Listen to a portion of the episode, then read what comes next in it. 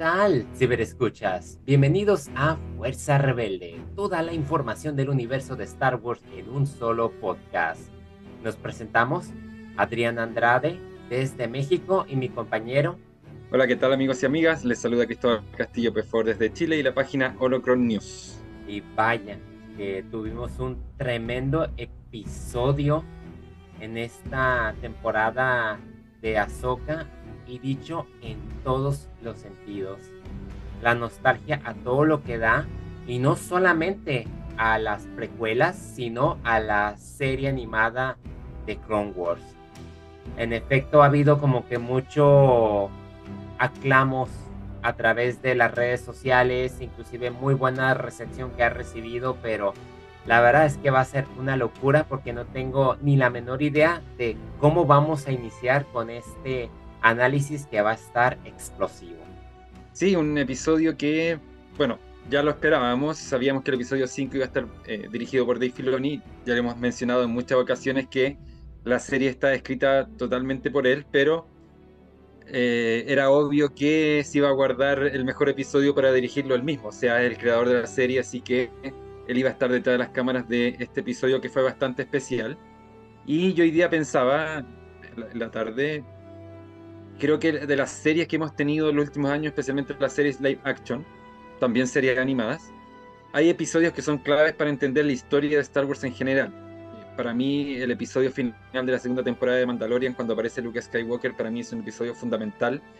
El episodio de The Bad Batch, cuando eh, vemos al emperador en el Senado y vemos todo este ya paso de los clones al Stormtrooper, también muy importante para la historia de Star Wars. Y creo que este episodio de Ahsoka también marca un antes y un después. Y creo que si existieran los libros de historia de Star Wars, este episodio se tomaría varias páginas porque realmente un episodio eh, que nos llevó a muchos momentos, que no solamente se encargó de mostrarnos episodios de la historia de Star Wars, sino que también se metió directamente en esta cuestión mística que es el mundo entre mundos que eh, yo creo que lo comentamos los dos, nuestros miedos se vieron un poco disipados porque no se jugó con líneas de tiempo, no se crearon multiversos, sino que es un espacio, como dijo el mismo Dave Filoni, donde prácticamente todo se une. Así que creo que es un episodio digno de analizar, tanto desde el punto de vista histórico, como dije, como también filosófico, espiritual, y lo que significa especialmente para el personaje de Ahsoka Tano que después de este episodio hay un antes y un después. Así que en términos generales creo que estamos ante un gran evento de la saga. Y lo que me da miedo es que quedando la vara tan alta en este episodio quinto, puede que lo que venga, espero que siga increciendo el nivel y tengamos un cierre de, de temporada, yo digo, porque yo me arriesgo totalmente a decir que esta serie va a tener más de una temporada a la altura, porque realmente, eh, como, como hemos mencionado, la serie quizá empezó un poco lenta y todo, pero ha ido subiendo en un nivel tremendo y eso yo creo que nos tiene que tener felices como fans de Star Wars. También estuvo en un buen tono psicológico, hubo mucha retrospección y yo creo que aquí el personaje de Anakin Skywalker fue llevado a un nivel más completo y más en presencia de Hayden Christensen, quien vimos que realmente sabe de Clone Wars, como lo dijo que vio la serie y se preparó porque inclusive le dio el mismo tono. Y en, el caso de Ahsoka, en cierta manera hizo las paces con Anakin porque tuvimos este tipo de encuentro. Entonces fue muy interesante que el mundo entre mundos en esta ocasión funcionó a lo mejor como una especie de limbo. A lo mejor porque como Ahsoka era lo que tenía más cercano, es lo que definía la fuerza. Es como dicen, cada uno cuando se va a morir, un momento en específico, un lugar en especial, es a donde solemos acudir. En este caso para Soka fue el mundo entre mundos. Muy bien cuidado, bien diseñado. Cinematográficamente, este episodio se basó más en las emociones, pero en cuestiones de efectos especiales estuvo espectacular. Yo sé que muchos decían que después de ver el asedio de Mandalorian, una de las primeras batallas, como que querían ver más a escala yo no, yo creo que eso nubloso, las explosiones, el abstractismo, o sea, ver Anakin y luego ver Darth Vader entre las sombras, entre cambiaba la situación, yo creo que eso va muy acorde a lo mental. en ese aspecto para mí ha sido como que, wow, qué dirección de Dave Filoni, sus mejores elementos. Y pues esta parte 5 titulada Shadow Warrior, Guerrero de las Sombras, yo creo que solamente nos está dando una probada de lo que está por venir, porque recordemos que lo que tiene mejor de Clone Wars era cuando se empezó a hacer trilogías, cuando hacía tres episodios, y es lo que falta ahora. Faltan tres episodios y algo me dice que a lo mejor las cosas no van a quedar tan bien, pero me encantó mucho ver la transición finalmente de Ahsoka de Grey a Blanca. Me gustó mucho por lo que ella tuvo que pasar, que no tuve que preocuparme tanto, o sea, mi preocupación fue en vano, no hubo multiverso, no hubo, no jugaron con los tiempos, y yo creo que a nadie le molestó tampoco no tenerlo, al contrario, creo que nos emocionó. Pero la verdad, la dinámica y la interpretación entre Rosario Dawson y Hayden Christensen estuvo en un nivel tan personal y la verdad que me da tanto gusto ver a Hayden llevar a Anakin a unos niveles donde podemos ver que él juega con el lado oscuro, con el lado claro, juega con la imagen, inclusive el rejuvenecimiento se miraba bien. Episodio 3 exacto e inclusive episodio 2 y en cierta manera hay mucha poesía que rima aquí, o sea, la escena cuando se están iniciando Clone Wars, que se van a ese recuerdo, cómo está Anakin y Ahsoka de niña, y después al asedio, cómo tienen la, frase mm. que se cruzan de brazos, bueno, y, y los diálogos que interpretan te ponen mucho a pensar, porque en verdad es una travesía, y como lo mencionábamos, nunca nos pusimos a ver lo macabro que eran la, las Clone Wars, de cómo el Consejo Jedi así nomás envió a los niños a la batalla, porque eso es algo horrible de ver, y cómo Ahsoka cuestionaba de que en cierta manera ella fue criada como una guerrera, nunca realmente tuvo la oportunidad de ser una embajadora de la paz, y creo que ahora entiendo lo de Anakin al final, porque Anakin la trató como una soldada, que fue un poco extremista, intenso, pero si nos ponemos a pensar, él fue el mejor maestro porque si nunca lo hubiera entrenado como soldado, Ahsoka no hubiera sobrevivido a lo que pasó con la Orden 66. Entonces, dentro de lo malo de Anakin, yo creo que Ahsoka descubrió ese aspecto de que hubo cosas buenas y el legado es, al igual que lo hace Luke, recordar lo bueno de Anakin y eso es lo que a mí me, me encantó bastante y estoy muy seguro que no va a ser el último encuentro que tengamos entre los dos. No, claramente. Porque mira, el, a ver, yo por lo que yo entendí, yo creo que aquí este episodio también da el espacio para uno interpretar lo, lo que está viendo. Yo entiendo que lo que aquí vimos es una manifestación de la fuerza. No es que Ahsoka se haya encontrado literalmente con Anakin Skywalker, sino que es una manifestación de la fuerza, claro, entre comillas, pero yo creo que el encuentro ya real, podríamos decir, entre ellos va a ser con un Anakin como fantasma de la fuerza. Probablemente ahí ella también eh, lo perdona de cierta manera. Yo creo que la importancia de, todo lo que pasa a Soka en este episodio es que son dos cosas. En primer lugar, deja de llevar la carga de que eh, su maestro cayó en lo oscuro, porque ella igual sentía un grado de responsabilidad. Ella igual sentía de que porque ella no estaba al lado de él al momento de que Anakin eh, se transformó en Darth Vader. Y esa culpa o especie de culpa la acompañó hasta estos momentos. Y básicamente cuando ella dice yo elijo vivir es seguir adelante, es perdonarme y seguir avanzando, dejar de que el pasado sea una carga. De hecho, antes, en el episodio anterior, Bailan Skull le, dice, eh, eh, todos conocían a Anakin y pocos eh, saben en qué se convirtió. Y ella le dice, yo no vengo a hablar de mi pasado. O sea, Ahsoka se escudaba mucho y no hablaba de su pasado, no dejaba que su pasado eh, se revelara o que eh, sus amigos, los pocos que tenía, eh, se metieran en ese tema, sino que ella lo, cuidaba mucho y no, no, lo exteriorizaba. Yo creo que aquí ella se libera de, esa carga del pasado. Así que en ese sentido para ella elegir vivir es seguir adelante, perdonarse a sí misma y también terminar con esta frustración que también le significó abandonar la orden. Entonces yo creo que es una especie de perdón. Yo creo que aquí hay una expiación por parte de, de Ahsoka y, eh, y por eso vemos este cambio de Ahsoka a la blanca. O sea, eh, es muy parecido a lo que claramente es un homenaje a Gandalf, todos lo sabemos, que Filoni es un gran admirador del Señor de los Anillos y de Tolkien, y aprovechó de insertar este cambio estético en Ahsoka como una renovación. Aquí tenemos una nueva Ahsoka. De hecho, yo lo comenté en mi video. Me pareció muy, muy bonita la secuencia cuando ya me voy a trasladar directamente al final del episodio, pero cuando ya están a punto de partir con los Purgils y eh, Johan le dice, pero ¿cómo vamos a saber si ellos, nos van a llevar en la dirección que tenemos que ir? Y Ahsoka le dice entre risas, no tengo idea, o sea, no tengo idea de dónde vamos, pero mejor avancemos y veamos hasta dónde podemos llegar en vez de quedarnos acá. O sea, hay un cambio de actitud. Yo cuando hablamos de los primeros episodios, yo lo mencioné, que Ahsoka está un poco rígida, que eh, Filoni se la estaba tomando muy en serio.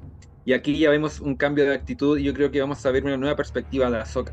Una Ahsoka quizás un poco más liviana en el sentido de que ella se ha liberado de una carga, que fue esta última lección de Anakin Skywalker. Yo creo que es una manifestación de la fuerza que le dio el paso para ella poder perdonarse y para poder eh, renovarse de cierta manera. Eso era lo suave, como dices, para ti es una manifestación, mientras para otros se presta diferentes interpretaciones, pero eso no significa que no haya sucedido, porque todo pasó en la mente, como también pasó lo de Harry Potter con Dumbledore, cuando le dijo, solamente porque esté ocurriendo en tu mente no significa que no sea cierto. Entonces, eso es lo maravilloso de este episodio, que realmente cualquiera, en base a nuestras propias experiencias, podemos darle un sentido y un significado. Para mí, es ver esa transición así literalmente y ver el pasado, porque quienes hemos visto Clone Wars, hemos visto el inicio, Ahsoka ha sido un personaje que ha estado en constante crecimiento, porque empezó en el 2008 y aunque haya hecho una pausa, estuvo en Tales of the Jedi, Rebels, Mandalorian, o sea, es un personaje a diferente de, a diferencia de Luke o de personajes clásicos que ha estado en nuestras vidas en estos últimos 15 años. Entonces, ver a ella hacer esa transición, perdonarse, yo creo que nos sirve a muchos como una experiencia de superación personal o de autoestima. En nuestro caso, yo no pude evitar vincularme un poco con sus miedos, con su temperamento, con su baja autoestima, con sus demonios, con lo difícil que le cuesta perdonarse. Y yo hablando un poco personal, me voy a tomar la libertad porque Star Wars es para eso. Yo sentí también que yo liberé una carga sin querer queriendo. Yo también sentí que cuando Ahsoka salió de ese enfrentamiento con Anakin, que le dijo es vivir o morir, no queda de otra, y ella eligió vivir a pesar de que ella también tocó el lado oscuro y que logró hacer algo que Anakin no pudo hacer, que fue ser fuerte ante la oscuridad, no se dejó hundir y no se fue al lado oscuro para mí yo también sentí que agarré cierta calma, sabiduría y, me siento como que un poco más relajado. Entonces, sin querer queriendo, para mí fue como una sesión terapéutica. Entonces, tengo que dársela a Dave Filoni. Yo sé que muchos a lo mejor les va a dar risa, pero para mí Star Wars siempre ha sido una... No solamente es un pedazo de entretenimiento que veo por ver, no, para mí tiene un significado que desde el 97 lo vengo viendo, pero en específico el de Ahsoka, yo sí sentí también esa transición por estar como de por estar como lo vengo mencionando, por ser un personaje que ha estado en nuestras vidas por 15 años constantemente. Sí, sí, mira, yo siempre lo he comentado y de hecho lo hemos conversado nosotros muchas veces. Yo no soy un gran fan de, de Clone Wars. Conozco la historia, por lo menos en ese sentido, yo he visto la serie. Eh, se ha hablado mucho estas últimas semanas de que Filoni en su momento dijo que no, era necesario ver las series animadas para entender a Ahsoka. Aquí lo conversamos dijimos que no, que obviamente ayuda mucho a la experiencia y claramente todos los procesos de los personajes y especialmente lo que vimos en este último episodio, sin The Clone Wars no tiene el valor que tiene. O sea, muchos como tú, como tú han seguido a Ahsoka durante 15 años y obviamente este episodio marcó un antes y un después, un punto culmine en su historia y que se va a seguir desarrollando. Entonces, eh, yo entiendo esa lógica y, esas sensaciones que tienen muchos fans y que hoy día están muy felices por este episodio. Y como tú dices, puede interpretarse de distintas formas. Yo siempre he pensado que hay manifestaciones de la fuerza y de hecho lo comenté en mi video también, de que eh, todo este episodio, todo este momento que pasó en el mundo entre mundos también me hizo acordar un poco lo que pasa en episodio 9 cuando aparece Han Solo. O sea, esa es una manifestación de la fuerza, no hay que buscarle más lógica de que Han Solo no puede ser fantasma de la fuerza, o Kylo Ren, o en ese caso Ben Solo, estaba teniendo una, alucinación. No, así funciona Star Wars. La fuerza tiene voluntad propia, lo dijo Obi-Wan, lo dijo Yoda, entonces pueden haber manifestaciones como esta, Y en este caso, Ahsoka, en el mundo entre mundos, eh, pudo presenciar a, pudo estar con Anakin Skywalker. Y como tú dices, en Harry Potter, toda la secuencia de la última película, si no me equivoco, es cuando están en la estación de trenes y está todo muy iluminado. Y ahí Harry le dice que si es real o no. Y, y Dumbledore le dice, el, el, hecho de que ocurra en tu cabeza no quiere decir que no sea real. Y yo creo que estamos en, ante algo parecido. Así que, desde ese punto de vista, muy, muy interesante. Y quiero destacar algo que me encantó cuando vemos eh, estas batallas en, de la guerra de los clones, cuando vemos el asedio de Mandalore y todo eso, me encantó que por fin, bueno, en Andor ya lo habíamos visto, pero hayamos tenido clones con extras reales. Porque una de las cosas que a mí de, las precuelas no me gustaba mucho es que los, clones se notaba que eran CGI. Pero aquí tenemos soldados clones que se notaba que tenían su armadura y eso era un detalle que me gustó mucho. Así que creo que todas estas secuencias de batallas, ver unas, unas batallas de los clones un poco más realistas desde cierto punto de vista también ayuda mucho. Eh, y espectacular, ver a Anakin con su traje de, general, de, de, Wars también, gran detallazo, que era algo que nosotros ya suponíamos que podía pasar, estando de Filoni no, uno se lo esperaba, pero uno igual no deja de sorprenderse. Y también destacar, eh, más allá de eso, que obviamente es el grueso del episodio, también a los personajes secundarios. Yo creo que aquí la serie también tiene personajes secundarios muy buenos, y creo que el personaje que se roba la película secundario en, esta, en este episodio es Jason Sindula, que tuvo un momento con la fuerza ahí espectacular. Que, quiero saber tus impresiones respecto de eso. Yo siento que le dio más profundidad todavía cuando él empieza a escuchar los hablazos y cuando le ayuda a su mamá a decir, no escuchas. Y a la vez me gustó porque es la oportunidad en que Hugh Young le puede comentar a Carson de que es el hijo de Kanan. Era pues, el hijo de un Jedi. Entonces eso ayuda para quienes no han visto la serie, como dices no es como que digamos necesario que la veas, pero sin duda ayuda bastante a darle profundidad. Jason, lo que me ha gustado mucho es que yo creía que iba a ser un personaje que iba a estar un momentito y ya no lo íbamos a volver a ver. Y no, es un personaje que al parecer tiene mucha importancia dentro de la trama, como que estamos viendo solamente su inicio y al lado de, de Hera me gusta mucho esta dinámica entre madre e hijo y cómo se apoyan y cómo Hera lo escucha. Eso es lo que me ha gustado bastante. Me gusta también cómo entra Carson, este personaje que al parecer es el común denominador de todo. No sé por qué me da el presentimiento que ahí hubiese estado Gina Carano si no hubiese hecho lo que hizo, pero me da gusto que mejore este Carson. Me está gustando mucho su su carisma y su porque siento que todo lo hace muy natural porque dice ah ok o sea porque yo soy yo a Carson lo veo como que cualquiera de la audiencia que no haya visto las series nos podemos poner en sus botas y así verlo desde ese punto de vista.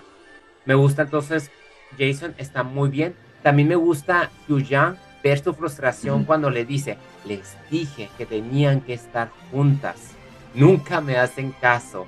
Me gustó mucho esa frustración porque de verdad te hace que te importe.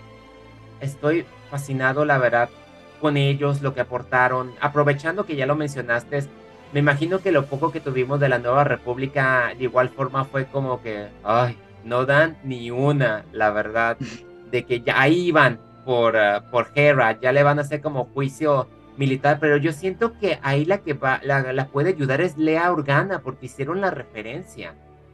Sí. La que no me está gustando mucho, y a lo mejor tú la defenderás o me dirás por qué. Mod no me está gustando mucho. O sea, después de mm. ver lo que batallaba en Andor, decir todo lo que hiciste para que ahora llegues y casi casi no te metas o no hagas algo como que digo que no aprendiste la lección o a lo mejor me hace falta ver la segunda temporada entonces, Mod Modma como que me está costando mucho trabajo su forma de actuar y también, la verdad, todos los comandantes de la Nueva República son bien insolentes, son prepotentes. La forma en que, no sé en que responden, pero me encantó mucho la escena de los Purgil, ya que igual lo mencionas, de cómo cuando le dice Gerra, yo que ustedes me haré a un lado, fue una escena y con la música todo fue muy conmovedora. La verdad que me movió mucho y la forma en que se despide a Soka de Hera que le dice lamento mucho que no estés aquí y Hera dice está bien, Jason está demasiado joven. Fue muy buena forma de, de llevarlo a cabo, pero la secuencia igual como tú dices cuando cuando Ahsoka ya es diferente, ya sonríe, ya es positiva, ve lado cuando trata de investigar lo que pasó con Sabine, porque hace como que ese eco de la fuerza que tenía Kestis, que lee lo que sucedió. Yo dije, se va a enojar, pero no, no se enojó. Nunca se sintió traicionada ni, ni por ese estilo, como muchos en las redes sociales decían, ah, ya es una traidora. Y yo, nada que ver. Me gustó mucho esa interpretación y ver la forma en que ahora Soka conecta con la fuerza de los Purgil y hace lo mismo que hizo Erra conectar con los animales para que la ayuden y quiere creer que los animales la entendieron, pero esa escena que está entre ella y el Purgil de los grandes fue una escena de veras preciosa. Es que los efectos especiales aquí están muy hermosos y vemos muchos contrastes en el sentido de que inicia demasiado oscuro y termina muy esperanzador. Me gustó cada minuto de estos 49 minutos. Yo creo que Dave Filoni con este episodio nos demuestra que puede ser un gran director y espero con ansias ver su película y la forma en que va a cerrar todo, pero yo creo que va por un excelente camino y solamente quiero, digamos que complementar diciendo que en lo personal, yo siento que tanto Andor como Ahsoka son dos series que son totalmente diferentes del universo de Star Wars.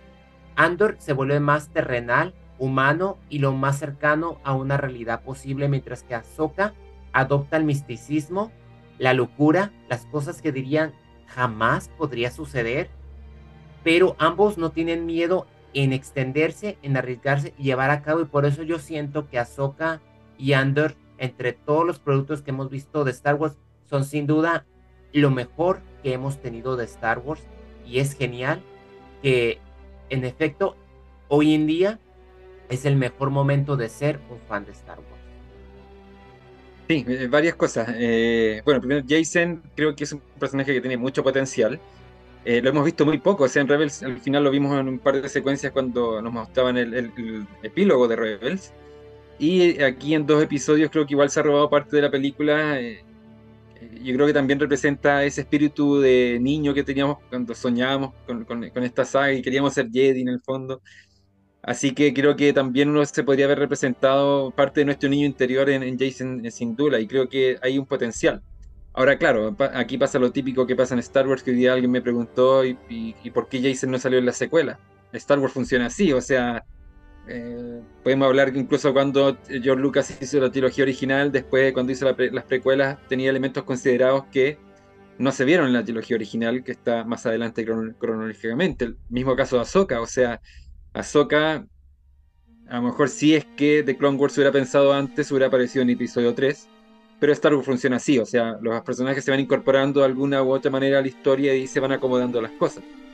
Pero creo que eh, Jason podría tener algún futuro incluso en la película de Rey. No sé, quiero pensar que por ahí podrían incluso tirar el, el, hilo, pero, pero yo estoy seguro que algo van a hacer con Jason porque, insisto, es un personaje que tiene potencial y tiene esa dulzura, esa eh, pureza eh, de, un niño, así que yo creo que hay, hay, un buen personaje que podría explorarse en el futuro.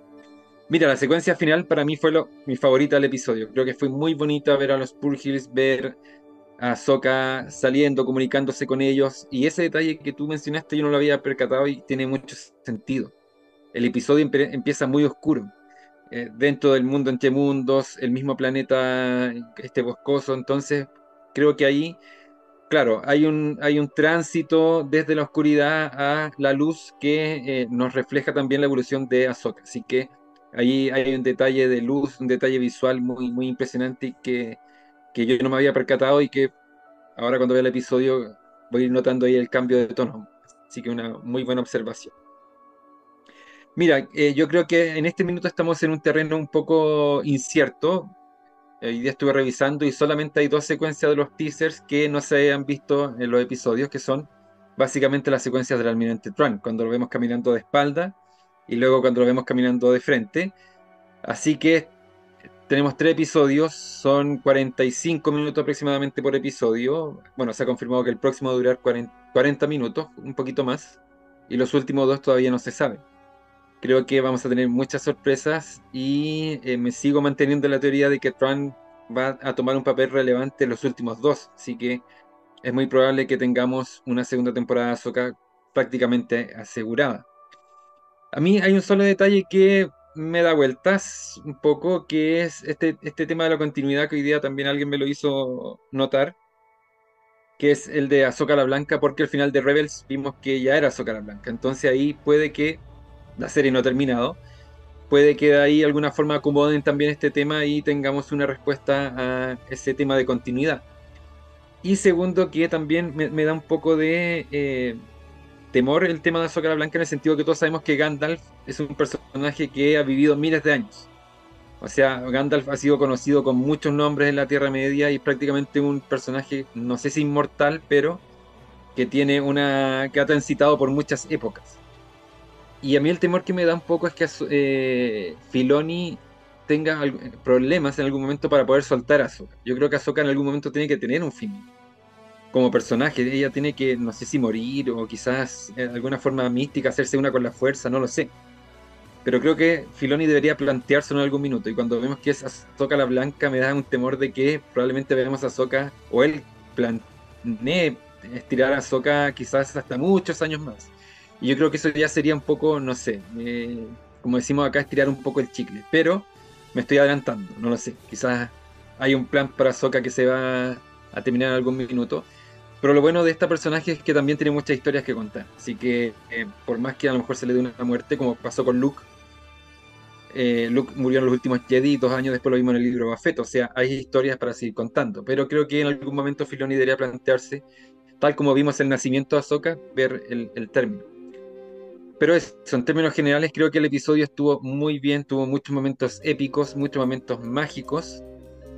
Y concuerdo contigo, creo que Filoni, y también de hecho lo mencioné en mi video, se ha ido puliendo como director. Él nació de la animación y fue aprendiendo poco a poco el live action. De hecho, Kathleen Kennedy se aseguró de que él visitara los sets de filmación tanto de las secuelas como de Rogue One y luego ya entrar a los que son las series, así que yo creo que si sigue por esta senda, si sigue por este camino, va a estar en las mejores condiciones para la película que me imagino se va a filmar, empezar a filmar en unos años más. Hay que irnos ah, día por día y no adelantarnos a ver cuál sea el destino de Ahsoka. Estoy seguro que, que pues algo se nos va a revelar empiezo a sentir que a lo mejor Tron va a ser como que un antagonista de las series de Mandalorian, Skeleton Crew. A lo mejor siento que por ahí va a estar poco a poco siendo esa amenaza formidable de la que muchos le temen y sin duda pues me, me emociona mucho, pero algo me dice que a lo mejor Tron al final va a cerrar para ahora sí meter ese riesgo a la galaxia y poner a, la nueva república para que piense claramente y no empiece a desestimar amenazas que no las ven potenciales.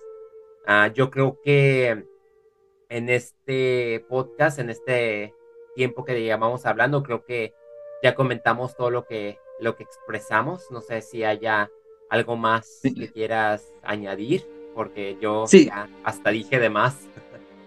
no, muy cortito. Eh, me acordé del tema de Bon Bonma. Eh, ella los libros, por lo menos de Aftermath, por lo que se da a entender, tiene una actitud muy pasiva con todos estos peligros que están llegando y ella confía mucho en que las amenazas externas no son tan amenazas. Entonces yo creo que aquí también nos están demostrando un poco esta actitud de pasividad de Mon Mothma y que también está entrampada con los senadores que la rodean.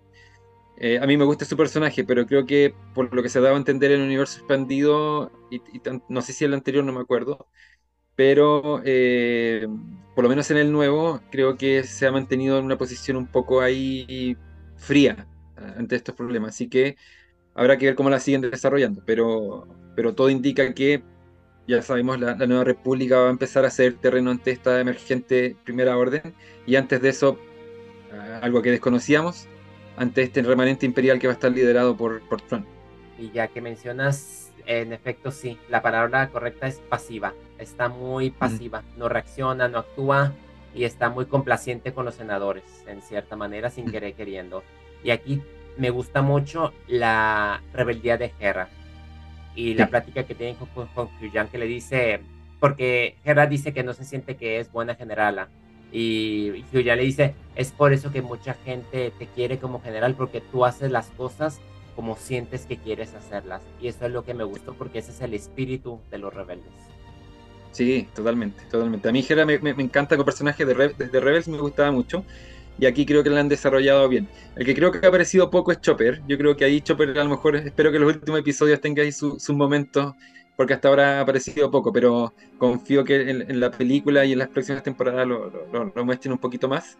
Y tengo la sensación, esto me la juego con una predicción, yo creo que el, último episodio nos va a dejar en un estado, pero en vilo y vamos a quedar con ganas de que, no sé, en dos años más quizás estén una próxima temporada. Porque insisto, yo estoy seguro que Ahsoka va a tener más de una temporada. Vamos a sufrir, pero vamos a tener que mm. esperar debido a lo de la huelga y como todavía no hay un tiempo definido, pero no hay problema. Podemos aprovechar el tiempo de descanso para visitar Clone Wars, Rebels y ver de nuevo a cuenta Ahsoka y este episodio que tengo que verlo muchas veces es momento de despedirnos, pero no sin antes uh, invitarlos a que acudan al sitio de mi compañero. Ahora con el retorno, por así decir, de Hayden Christensen como Anakin, pues se están revelando muchos pues especiales, inclusive parte de los documentales cuando estuvo en Obi-Wan Kenobi. Y es muy emocionante, la verdad, que se estén sacando esas notas, que, se, que esté saliendo de nueva cuenta ese amor por este actor que realmente pues la pasó mal, ¿no? Después de que lo criticaron como que la peor interpretación y ahora tener la oportunidad de llevar a este personaje a otras dimensiones y mostrando que es un actor de alta categoría, pues me emociona mucho, igual que también lo estés respaldando a través de tu sitio y estés sacando como que momentos o recuerdos en especial de él. Así que acudan a Holocron News de mi compañero Chris por si quieren saber más al respecto. Sí, como siempre estamos muy activos, especialmente en estos tiempos de series, de estrenos, así que si quieren estar al día con toda la información de Star Wars, no duden en visitar Holocron News. Y yo también, como siempre, recomendar las redes sociales de mi compañero Adrián Andrade. Él está en Entretenimiento Casual, una página en donde él analiza películas, series, estrenos en plataformas, música, libros, así que si quieren estar al tanto de todo el entretenimiento, no duden de visitarlo en sus redes sociales, especialmente su canal de YouTube, donde publica videos a diario o casi todos los días, así que ahí van a estar al tanto de todas las novedades del espectáculo, el arte, la cultura y el entretenimiento. Sigan aquí para la próxima semana ver un nuevo episodio. Que la fuerza los acompañe.